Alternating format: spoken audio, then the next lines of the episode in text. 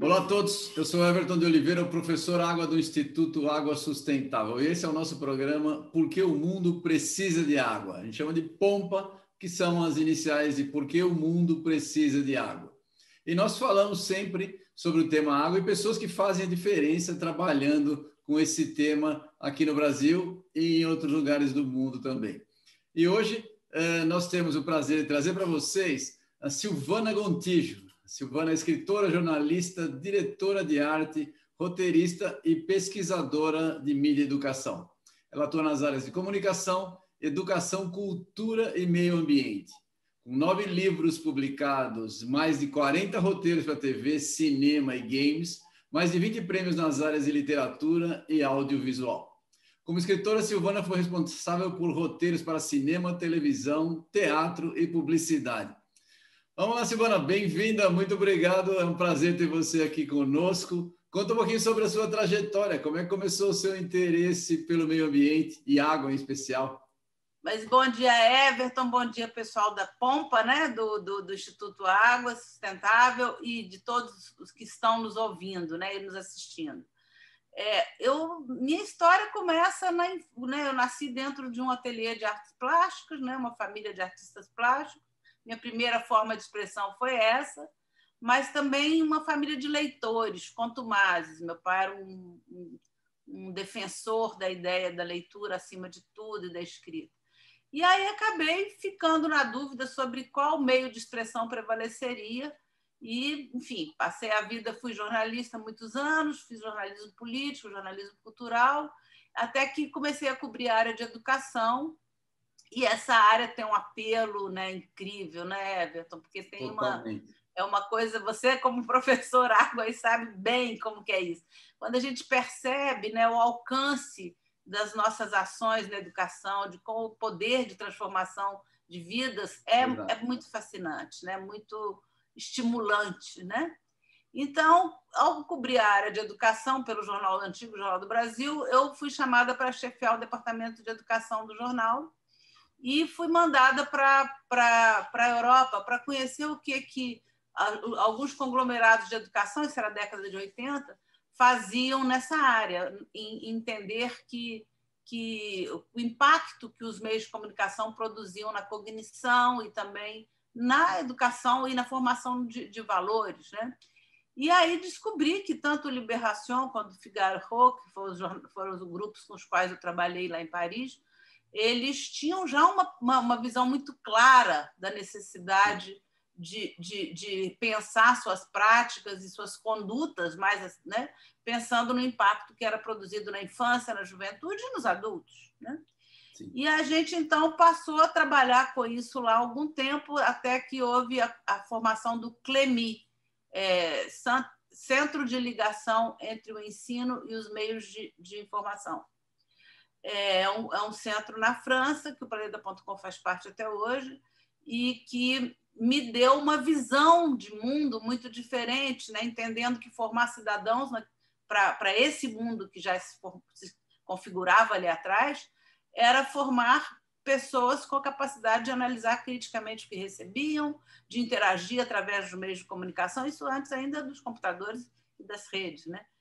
mas já sob o impacto da televisão e do audiovisual. E aí, quando eu vim para o Brasil, eu vim cheia de gás, né? querendo tratar desse tema, e na academia isso era impossível, porque se revelou impossível. Né? A área de comunicação é, é, entendia a área de educação como não comunicativa, a área de educação entendia a área de comunicação como uma ameaça, como algo superficial, enfim, e não se falava. E não tinha jeito da gente fazer com que as pessoas sentassem juntas para produzir esse fenômeno que a gente chamou de mídia educação. Né? E isso foi importante para nós, porque é, eu aprendi que nem eu estava pronta para falar, nem as pessoas estavam prontas para ouvir naquele momento. Né? Era um grande mal entendido de comunicação.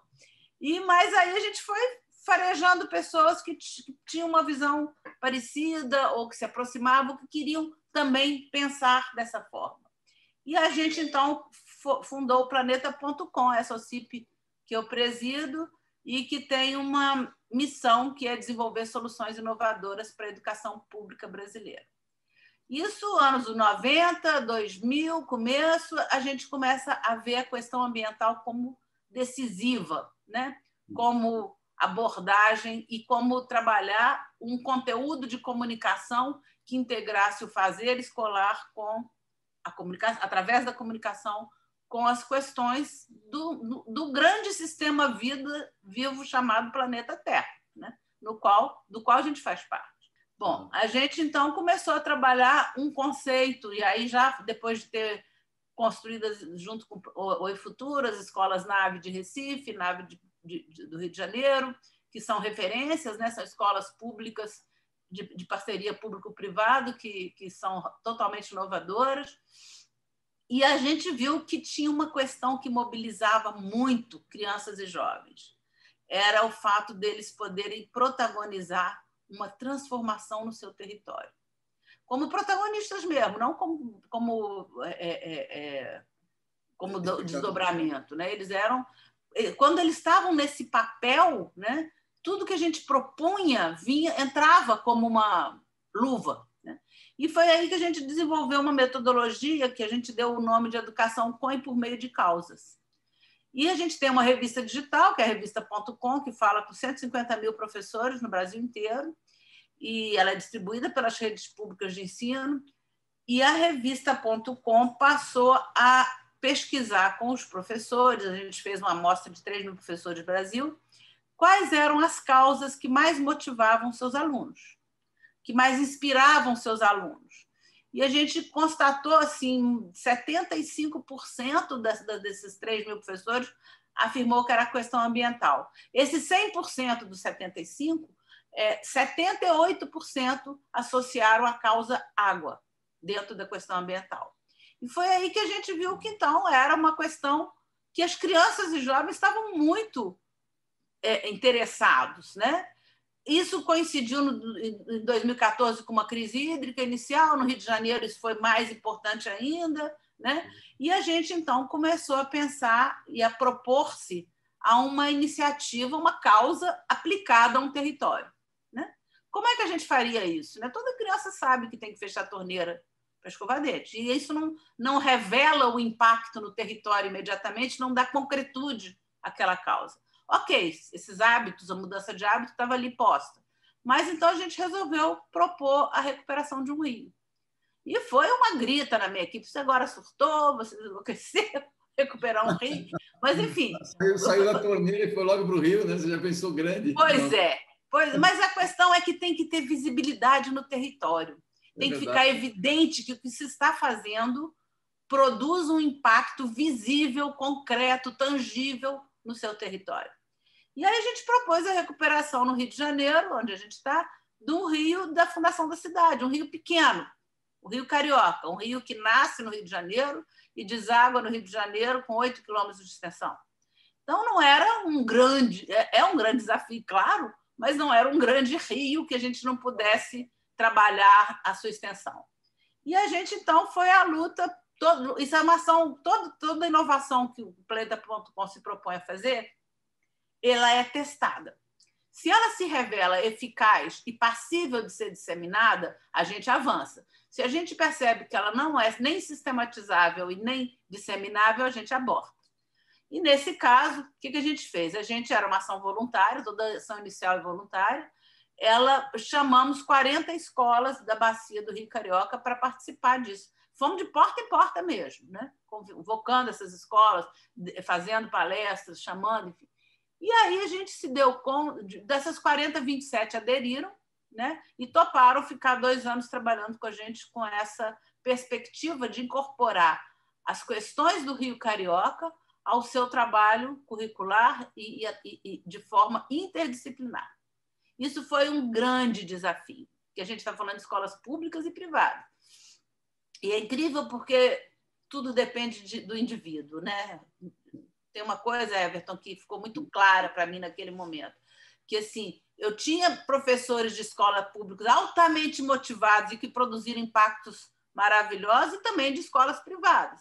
Mas, é, no final das contas, tudo dependia desse professor engajado, estimulado e ativo. E a gente então olhou para isso e para, e para o, o impacto que eles eram capazes de produzir. Observamos que a gente tinha que trazer para a professora, se a gente quisesse ganhar escala, a gente tinha que pensar em ser uma solução e não mais um trabalho. Né?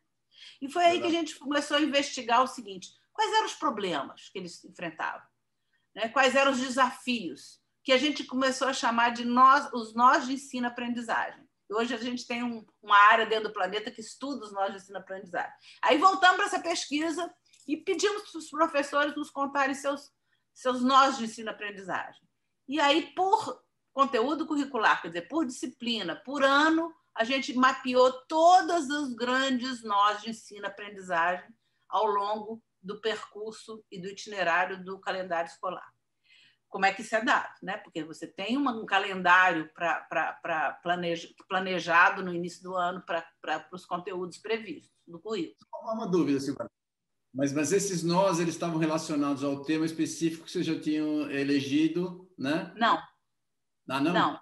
Os nós dos conteúdos específicos curriculares, os nós de língua portuguesa, os nós de língua de matemática, geografia, ciência da natureza, enfim. Do, estamos falando do ensino fundamental né? Claro. e da educação infantil.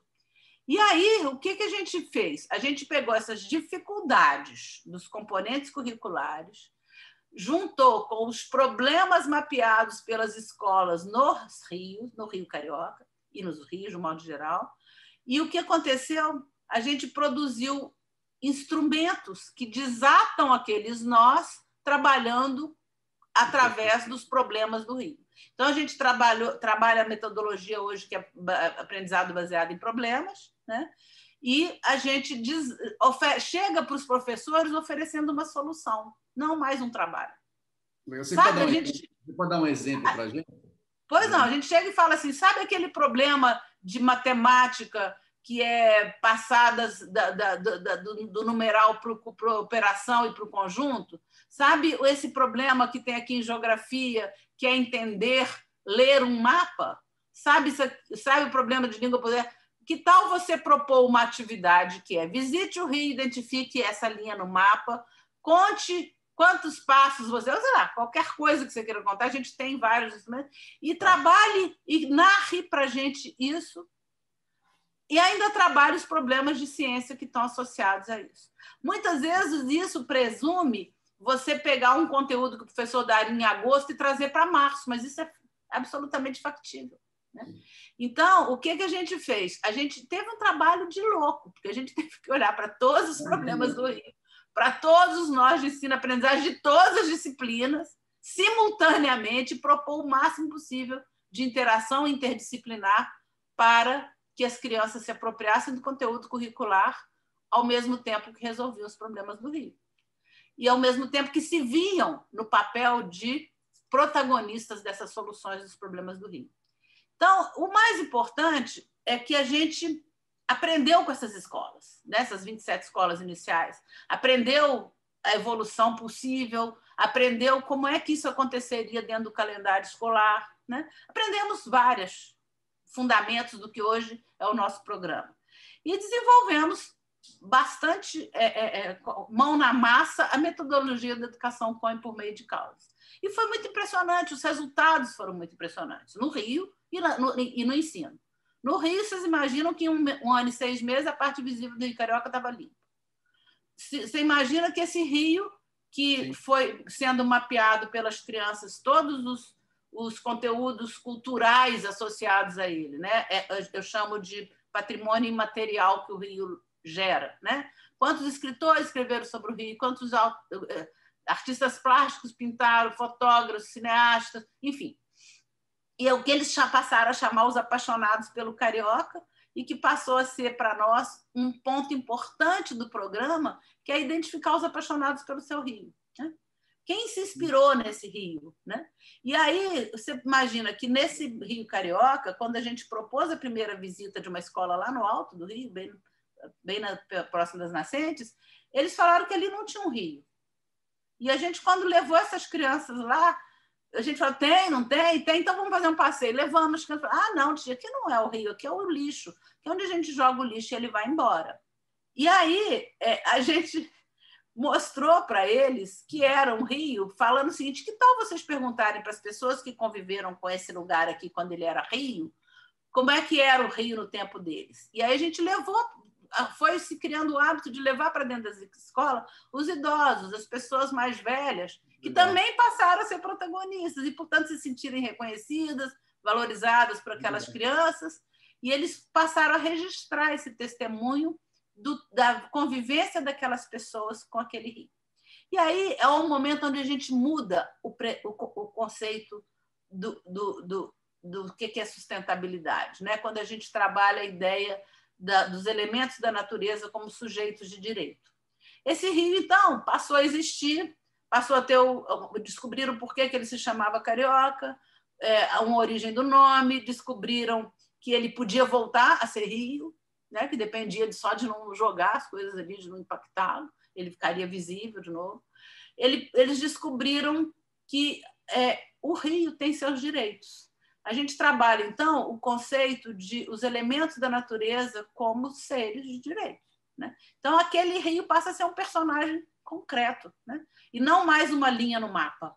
É quando aí fica compreendido que aquela linha é, é, é onde passa aquele sujeito rio carioca, né? que agora era deles e que voltou a aparecer para eles e que tinha toda uma história associada a ele e que inspirou tantas pessoas e que eles queriam que ele voltasse a ser como era. Esse é o momento mais rico desse, desse trabalho, que é quando a gente produz essa, esse, essa mudança de cultura. Né? Essa mudança de cultura que revela para crianças, os adultos que estão em todas essas crianças. E aí tem um outro movimento que o nosso programa prevê, que é a formação desses gestores e professores para serem ativadores do seu território. E a escola transpõe os seus muros e começa a trazer as lideranças do território para dentro, ou vai até eles, né? e se propõe a aglutinar forças para produzir os impactos e resolver os problemas que eles querem resolver. Os meninos aprendem que eles são cidadãos que podem exigir do poder público a transformação que eles querem, né, que eles acham que é certa, e que esse rio tem direito a ser limpo de novo e a voltar a correr livre e limpo até o mar. Aí eles começam a pedir para o rio aparecer ao longo do seu trajeto subterrâneo, obviamente isso é um, talvez um dos maiores desafios, mas a gente já ganhou, inclusive, alguns urbanistas que resolveram nos ajudar a propor soluções para dar visibilidade em alguns trechos para os rios. Então, a gente começou a amealhar muitas forças. Né? A gente construiu uma comissão sociotécnica, que até hoje nos apoia em qualquer rio no Brasil inteiro. Eles são voluntários, eles, eles são sanitaristas, engenheiros florestais, urbanistas, é, enfim, pessoal todo associado à questão das águas e eles são torcedores fanáticos do Cidade Salve Seus.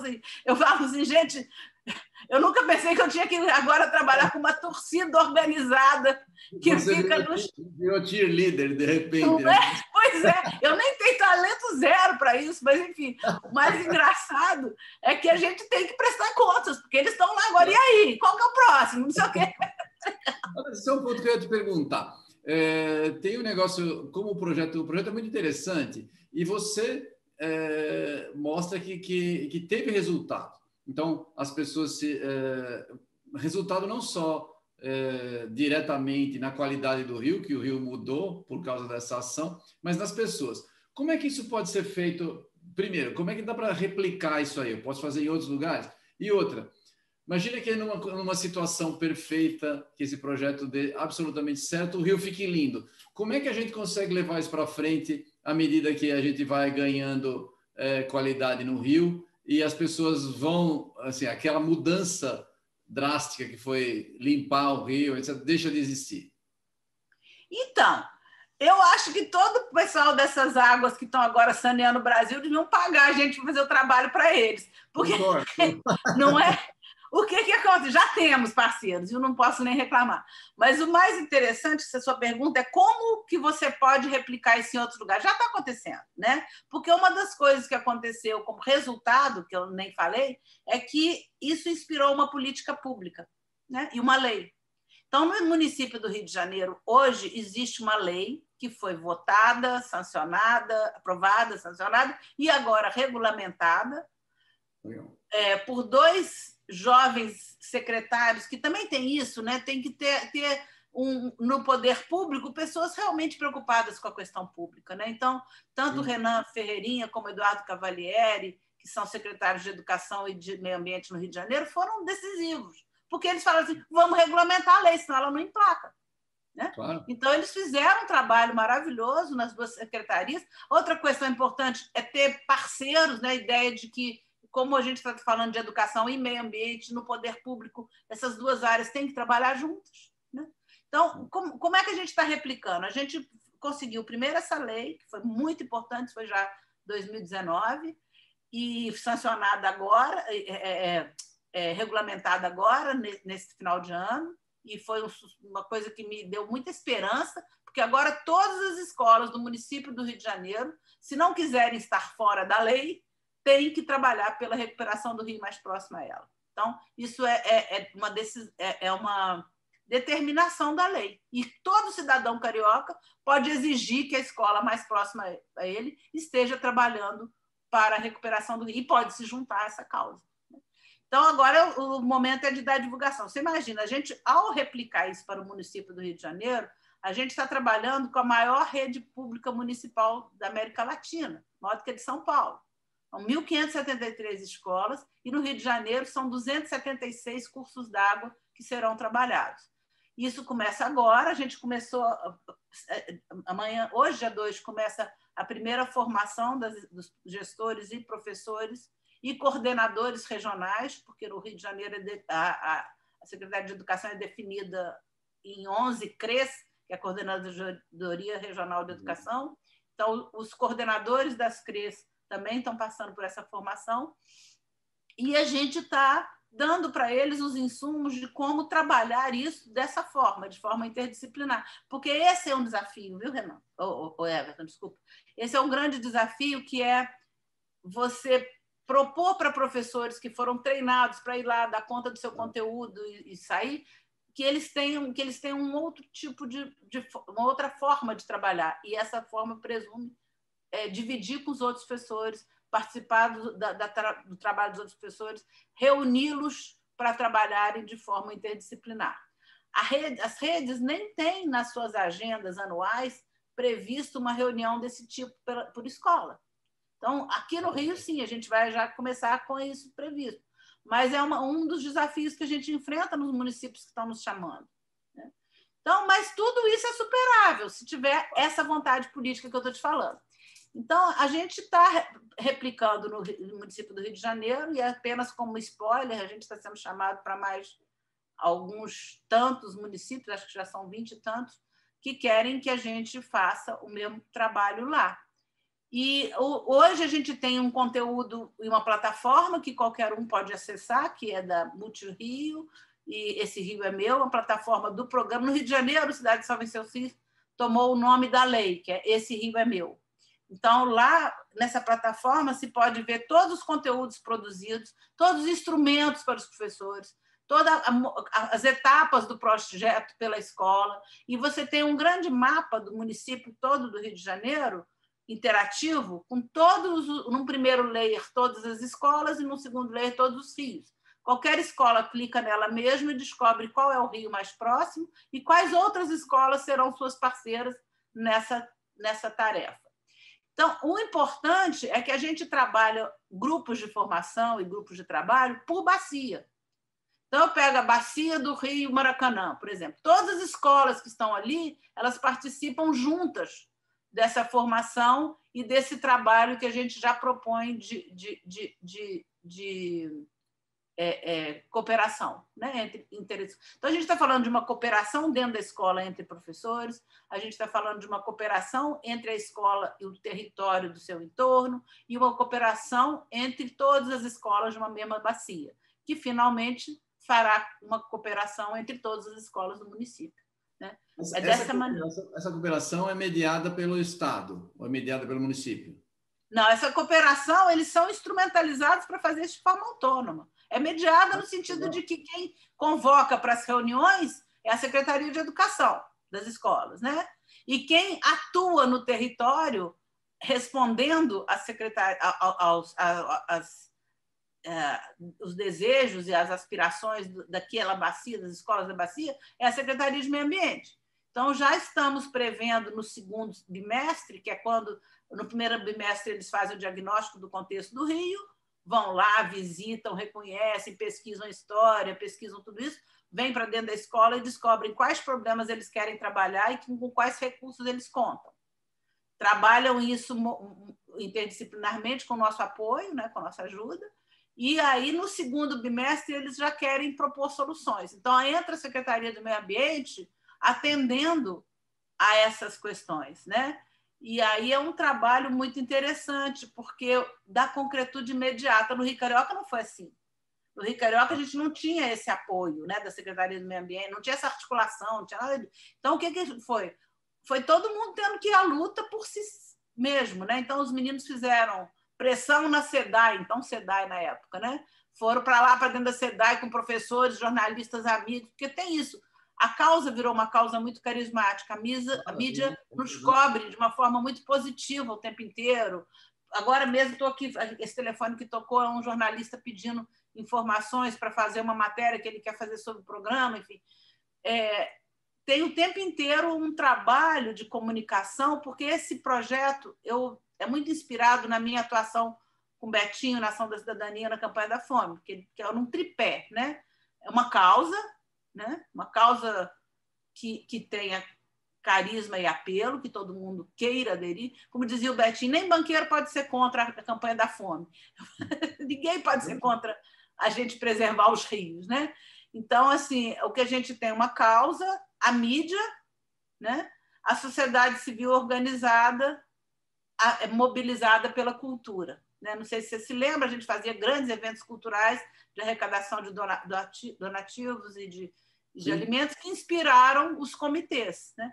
Então, isso é o que a gente está fazendo aqui também. A gente está é, propondo o engajamento da sociedade através da mídia. A gente tem um trabalho forte de comunicação e um trabalho forte de comunicação dentro do programa. Né? Todos os textos que vão para os professores são comunicativos, são acessíveis. É, todos os textos, todos os conteúdos que vão para as crianças idem, quer dizer, a gente não quer não ser comunicativa. Aí a mídia educação entra tra trazendo para eles também essa noção de como usar os, as redes e, e, os, e, o, e, os, meios digitais para defender suas causas. Né? Então, tem um trabalho também de empoderamento e de trabalho da BNCC, que é a Base Nacional Comum Curricular, que a gente trabalha as competências socioemocionais integradas ao currículo, aos nós de ensino-aprendizagem trazidos a partir dos problemas do Rio. É isso. Nós você, falei... Dentro do material que vocês produzem, você, você criou lá a Turma do Planeta, que é uma revista é. legal, né? tem uma galerinha. Conta para a gente como é que é a Turma do Planeta, qual que é a função, como foi a ideia, o processo criativo. Né? Aqui que é a Turma do Planeta. Né? São personagens que traduzem a pluralidade étnica e cultural brasileira, que dialogam com a natureza de igual para igual, né? Eles têm amigos animais, tem uma árvore que é um grande jequitibá, que é um, o apresentador, e eles são uma banda. Eu tenho um lado meu musical que eu sempre gostei de, de juntar pessoas através da música, né? de tocar piano, de cantoria, que em casa sempre teve esses saraus. Assim. E, e essa turma, então, se junta por causa da música. E a música é um fator de comunicação importantíssimo, né? Você ouve uma música, ela não precisa ter palavras para te passar um sentimento de tristeza, de alegria, de empolgação, né? O próprio ritmo, a própria melodia e o próprio arranjo te, te induzem a sentir coisas, né? Então a gente esses, esses personagens trabalham a pluralidade étnica e trabalham também a, a, a, a questão das é, dos portadores de deficiência. Eu tenho uma personagem que é a minha heroína, aliás, que é a Bia. A Bia tem um problema sério, ela não enxerga praticamente, ela tem um cão guia, inclusive. E eu tenho outro personagem que é o Gui, que tem síndrome de Down. E eu tenho um personagem que eu adoro, que é um tamanduá, que é o Leopoldo, ele não tem aparelho fonador. Então, como ele tem cinco dedos, ele é o nosso agente de libras. E tem várias. E eu adoro a Hebe. A Hebe é uma capivara cantora que eu morro, eu morro de rir com ela e ela expressa isso nos meus textos, porque ela é muito bem humorada, ela é engraçada e ela é inspirada na Hebe Camargo. Porque lá atrás, quando eu comecei a pensar nisso, eu tinha vivido uma experiência no Pantanal, com a novela Pantanal, e um dia que a gente foi filmar, numa cena de amor, daquelas bem assim, o casal principal dentro do rio, a, a Cristiana e, o, e, o, e, aquele menino que eu esqueci o nome dele, enfim. E entra uma capivara em cena na hora do beijo, assim, ela entrava em cena e atrapalhava a cena inteira. E um dia a Hebe Camargo me contou. o romantismo na hora. É, não, mas ela roubava a cena total, era ela, né? A gente, e ninguém sabe falar para a capivara assim, cala a boca, capivara, né? Ela não obedece.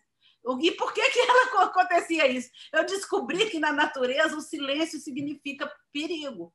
Né? Então, quando o diretor estava lá, todo mundo maior falação dentro do rio, câmera, quando o diretor fala silêncio gravando, a capivara achava que tinha acontecido alguma coisa. Ela vinha feito uma doida, com um bando de capivara atrás.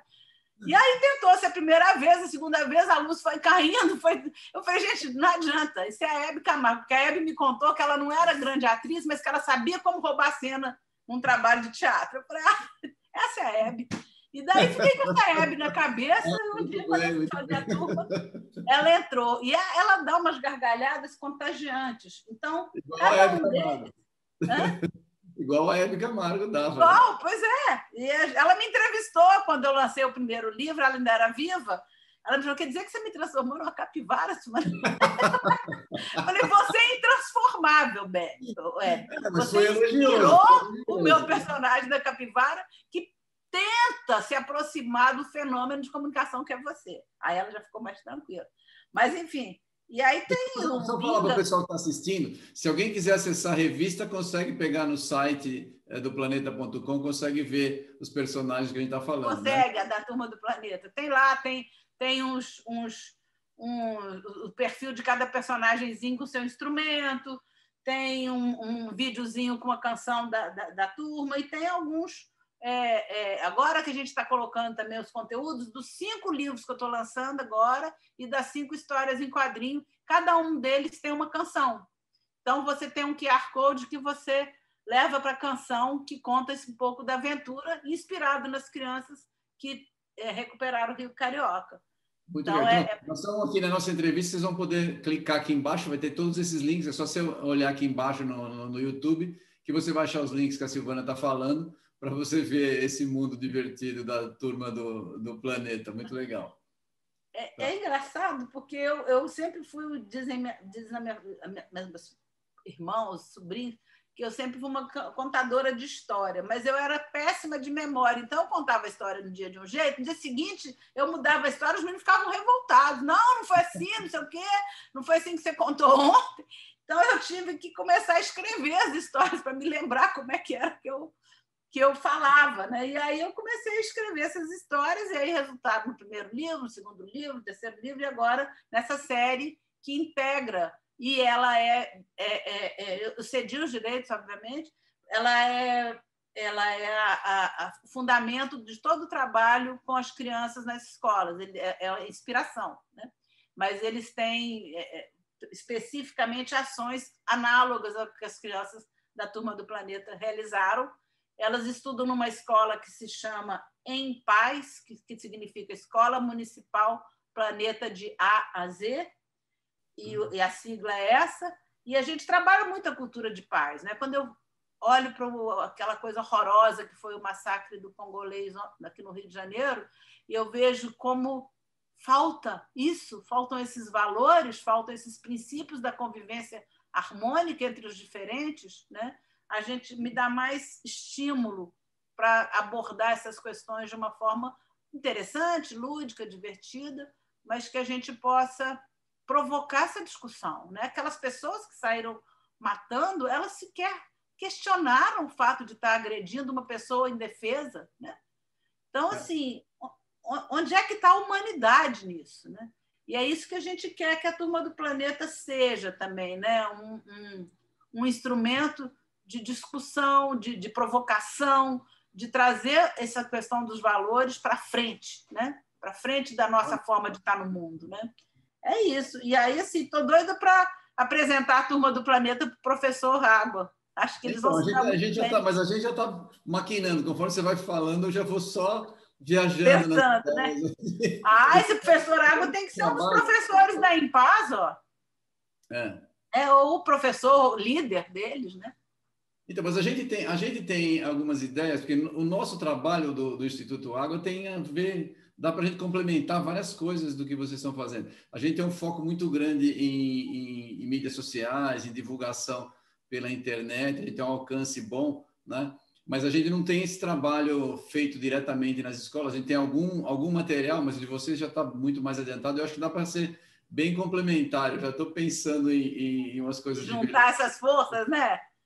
É. Vamos fazer isso, claro, maior alegria. Vocês têm um trabalho claro, magnífico. Vai, vai, dar certo, sim, porque a ideia boa tem que ser levada adiante. Tem que ser levada é. adiante.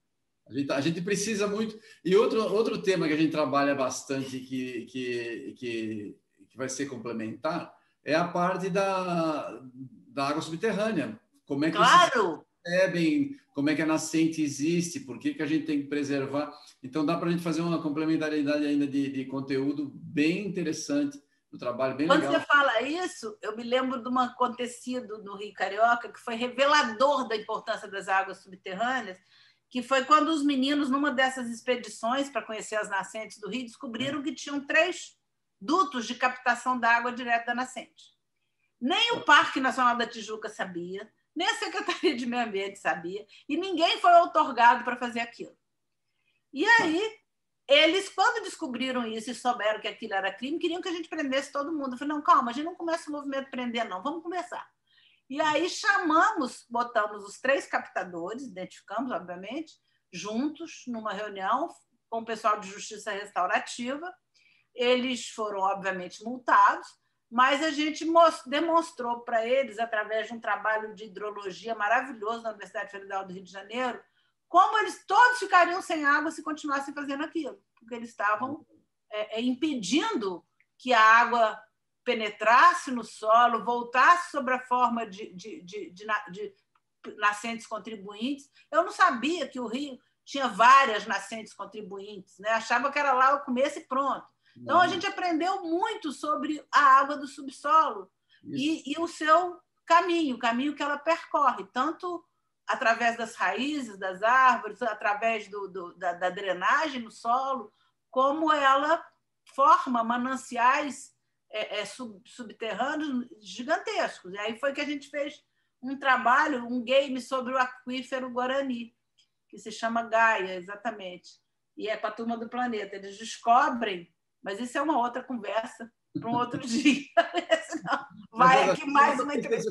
A gente, a gente tem um caminho interessante, porque, porque como o Brasil tem uma quantidade de água doce imensa comparado com os outros países do mundo, a gente tem um espaço gigantesco de, de, de exportar não só o, o, o, produto que, essa, que esse bem, que esse recurso gera, né, que a água gera, mas a cultura, porque nós temos uma cultura muito muito boa ligada à água, né? Então, muito. se a gente trabalhar bem, que é o que vocês estão fazendo, a cultura, a gente tem um produto completo, né? É. Porque com música, com, com educação, com, com, com, vida, né? A gente tem muito mais do que simplesmente o valor agregado do produto em si, né? Muito interessante. Claro, claro. Essa, essa é a questão, né? A gente trabalha. Outro dia falaram, uma pessoa, numa entrevista, falou assim: Silvana, então vocês desenvolveram uma tecnologia social, é isso?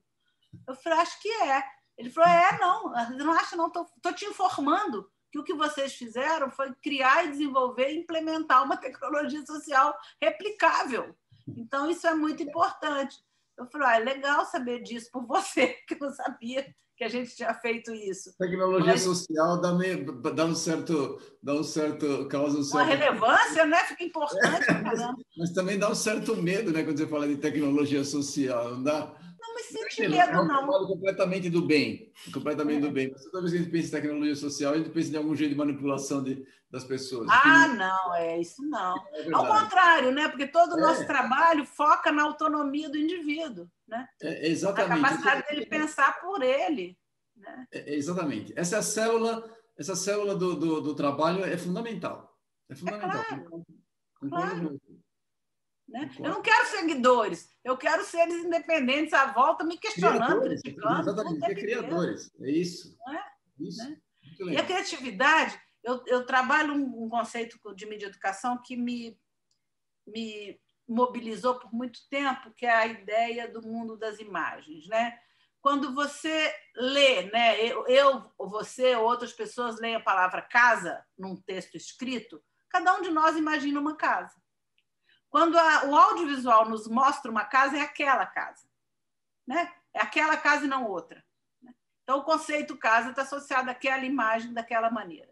Né? Orozco faz um trabalho bom no México sobre isso, que é entender que Guilherme Orozco é um grande pesquisador de mídia educação, que trabalha no México, é que entender que as, eles chamam de pantagens, né? as telas, elas vão corre o risco, se a gente não trabalhar muito essa questão da análise crítica, de atrofiar uma das grandes competências que a humanidade levou milhões de anos para desenvolver, que é a competência para raciocinar de forma abstrata. Né?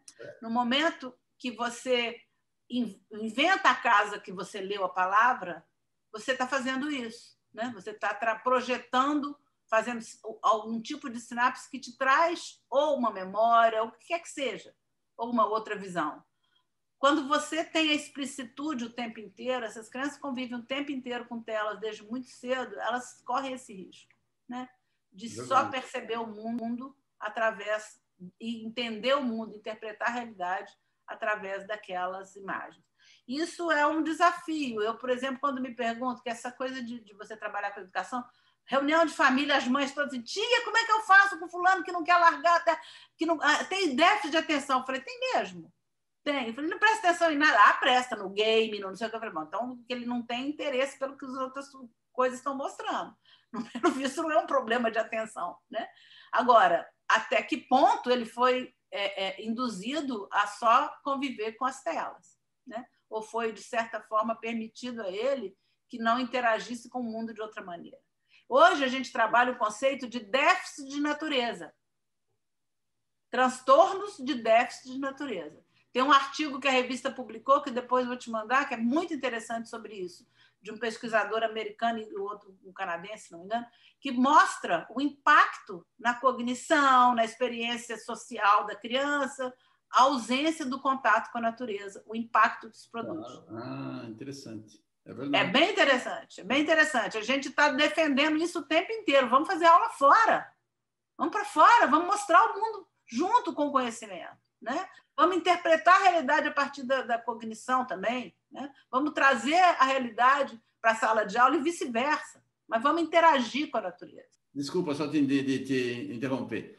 Você falou da, é, da ideia das telas. Isso eu nunca tinha pensado, eu agora fiquei preocupado aqui, vou, ter, vou, vou pesquisar mais. É, a gente passou de oralidade, né, do passado, a gente tinha toda uma cultura de oralidade, é, viemos para a cultura escrita, que é uma, um legado fantástico, e a gente está indo para uma cultura que todo mundo fala que é de oralidade, mas não é necessariamente oralidade, é vídeo, né, mas imagem também associada e pela sua mensagem dá um certo empobrecimento na criatividade, né? Isso é interessante. Isso. Quer dizer, pode dar, depende muito de como isso é trabalhado e dosado, né? Eu não sou uma ferrenha é, é, defensora do não tela, não mesmo. Ah. Tem gente que é, mas eu não acho isso, nem até porque estaria fora do mundo, né? Mas tem uma dose, tudo tem uma dose para ser benéfico e para ser maléfico, né? Então assim, é, a gente saiu da oralidade para a escrita, você fica pensando o seguinte, né? na, na oralidade, quantos acordos e consensos foram necessários para que eu definisse que isso aqui se chama mesa, isso que eu estou batendo aqui embaixo, né? E, e não cadeira, né? E vice-versa. Construir uma linguagem é uma interação com produção de consenso. Nós combinamos que o significado, o nome dessa coisa é mesa. Quantos milhões de anos foram necessários para a gente construir este vocabulário, essa Sim.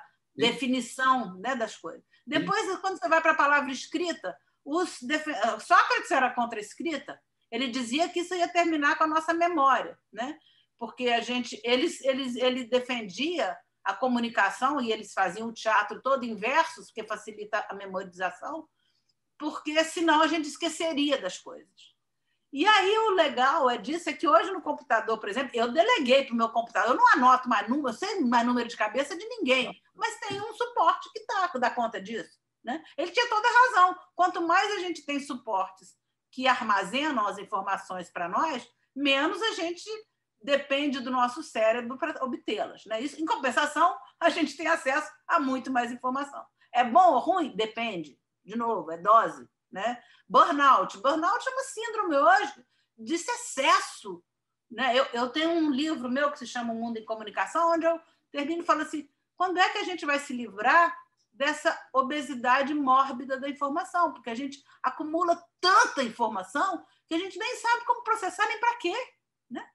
Então, essa é uma questão de um tempo necessário para você é, acalmar a mente. Né? Eu medito diariamente, todos os dias.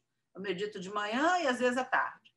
E, e nessa, nesse momento, é um momento onde eu dou uma trégua né, para o meu cérebro. É muito estímulo, é muita coisa chamando a atenção da gente, tentando capturar nossa atenção o tempo inteiro. Né? Se eu ligo o celular, não sei quantas mensagens. Tem uns grupos que eu participo que eu olho, quando eu olho, foi assim, duzentas e tantas mensagens. Dá preguiça, depois... dá preguiça, só de olhar. Não é? Eu, não... então é complicado isso, né? E a gente hoje vive nesse mundo onde a gente tem que saber fazer essas escolhas. Vou olhar para essas duzentas e tantas mensagens. compensa nesse assunto? Porque a, a, a, as crianças, adolescentes, eles têm uma, um bombardeio de informação gigantesco. Como é que faz para atrair a atenção dele para o tema Rio, por exemplo, para que eles pensem. Exatamente, chamando eles para protagonizar uma causa de transformação, convocando eles para mudar o seu mundo, a sua volta, ser o protagonista da reconstrução desse mundo, porque eles querem. Isso a gente identificou. Né? A gente percebeu nas nossas, nas nossas inovações que isso era decisivo, principalmente assim, 10 anos em diante. E a gente descobriu, para nossa grande surpresa, que talvez o público que tenha mais nos ajudado e que venha mais nos ajudando a trazer o, o contexto do território para dentro do, do, movimento seja exatamente as crianças menores. As crianças da educação infantil. Por quê? Né? Aí a gente ficou se perguntando. A gente descobriu por quê. Porque os pais do ensino fundamental, eles entregam as crianças para a escola e não querem ir lá, não querem participar de reunião, não querem nada. A maior parte deles. Não estou acusando pais, não, hein, gente? Estou só falando de um fenômeno que é, é, é, pesquisado e que mostra a dificuldade que as escolas têm em atrair os pais. Já na educação infantil é imprescindível essa interação. É né? Então, quando, quando as, as, e essas crianças trazem, convocam os pais para as coisas delas, né? Não é, elas não estão ainda desenvolvendo a, o conceito de tribo entre eles, né? Eles estão dependendo do pai, eles querem que o pai participe. Uhum. Querem contar para o pai o que aconteceu e querem que o pai vá junto. Então, isso nos ajudou a ver que a gente tinha que trabalhar a educação infantil, sim, e muito. E é engraçado porque uma das melhores campanhas de comunicação de território que eu vi foi criada pelas crianças de educação infantil da Escola Guararapes Cândido, aqui no Rio de Janeiro. A gente reproduz essa campanha nas nossas apresentações porque é inacreditável como eles pensaram assim, o que, eu posso fazer? Já sei, o que, eu tenho? Eles fazem o diagnóstico do que recurso tem. Aí eu tenho lápis, papel, tinta, cola e tesoura. Então tá, o que, que a gente vai fazer com isso? Vamos fazer um monte de cartaz e pregar na comunidade inteira, desenharam e falaram, pô, eles aprenderam, olha só que legal. Eles falam assim, por favor, não joguem lixo na rua, porque a chuva leva o lixo para dentro do nosso carioca, aquele que nem existia. E os peixes comem e falecem. Aí, quando falaram falece, eu falei, é demais. É lindo demais. A gente reproduziu isso exaustivamente, porque que recursos eles tinham? E eles não se limitaram a prender os cartazes, que obviamente aquilo tinha que tirar e guardar todo dia, porque a chuva ia atrapalhar, enfim. Mas eles fizeram uma campanha mesmo de casa em casa, com as famílias, tudo. Não joga lixo na rua. Não pode jogar lixo na rua. Já é um grande passo. Né? Nossa, imenso. Não é? Imenso. Pois é, imenso. Então, assim. Não só da ação consequente, mas da incorporação da informação, né? Muito legal. É, quando ele. Como é que eles. É, é, é aquele rio que não existia, que eles negavam a existência, que eles foram lá e viram que aprenderam que existia, já tinha aprendi, aprenderam que, tinha, que existia, fizeram um trabalho inicial de limpeza, passou a ser o rio deles, isso muda tudo. Né? É o meu rio, e por favor, não atrapalha. Não joga coisa na rua, porque na rua também vai, não adianta só pensar em não jogar dentro do rio. Né? Então, isso eu achei maravilhoso. E tinha esse conceito de não atrapalha. Não quer fazer? Não faz, mas não atrapalha. Eles falavam bem alto isso. Né? Pelo menos não atrapalha. E eu achei isso incrível, né? porque você é, percebe né, a transformação ali, né? nesse momento dessa fala, desse, dessa expressão. Então, assim, é, eu não sei nem por que eu estava falando disso, mas eu estava. A gente estava falando do, do, do, Começamos falando do por que, que, as crianças se interessam. Aí você mostrou os exemplos. Ah, isso, pois é. Né? Porque quando, e quando eles veem o efeito disso, né, eles dizem assim: fui eu que mudei isso. Exatamente. Né? Eles se apropriam, então eles são protagonistas de fato, não é, não é conversa fiada. Né? Não, eles fizeram uma coisa. Cria pertencimento, é muito bom pertencimento, identidade, é. comunidade, sentido comunidade, de grupo, é, né? de tudo, bom. território. Né? Isso, isso, isso impacta várias outras questões do território. É muito interessante. É claro. É muito, por exemplo, né? outro resultado impressionante. O Rio Limpo deixa de ser um lixão que as casas viram de fundo para ele passa a ser uma linda paisagem que todo mundo quer contemplar. O, o Rio Limpo passa a ser um território de convivência e passa a ser passível de ser explorado para o turismo ambiental e também cultural. Hoje a gente está iniciando agora uma nova fase no programa, que é o projeto Rios Literários. A gente está pedindo para todo mundo identificar todos os escritores que escreveram sobre aqueles rios que estamos trabalhando. E estamos conversando com a Secretaria de Urbanismo e de Turismo para criar um turismo cultural que faça com que as pessoas conheçam onde Machado de Assis parou para se inspirar, para se escrever sobre o Rio onde Clarice Lispector, onde, enfim, e os atuais também. Claro. Né? E propor, inclusive, performances com, os, com o pessoal da poesia Exatamente. moderna. Né? Interessante. Então, é, é isso tudo que vai transformando o mundo deles, né? É, eles vão vendo essa transformação. O mundo e deles, o turismo... não, o nosso, né? O nosso. nosso. Pois não, mas eu estou voltando ainda para a questão de como é que a gente captura a atenção deles. Né? E, a, e a comunicação do resultado é importantíssimo, Everton. É, é super importante. É super importante, porque esse, esse, feedback, né?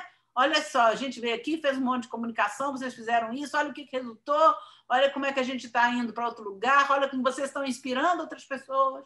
Né? Isso. Né? É muito bom, muito bom. É, então, é, é, coisa... a gente está se especializando, cuidar de redes sociais, divulgar, porque as pessoas hoje interagem muito, está um pouco, tá mais amplo do que só o local que ele vive ali, né? Então ele consegue influenciar outras pessoas, tem um alcance muito maior, é muito bom, legal. É isso. Ótimo. Ô, Silvana, o nosso papo está muito bom. A gente vai, vai ter vários trabalhos em conjunto, eu tenho certeza.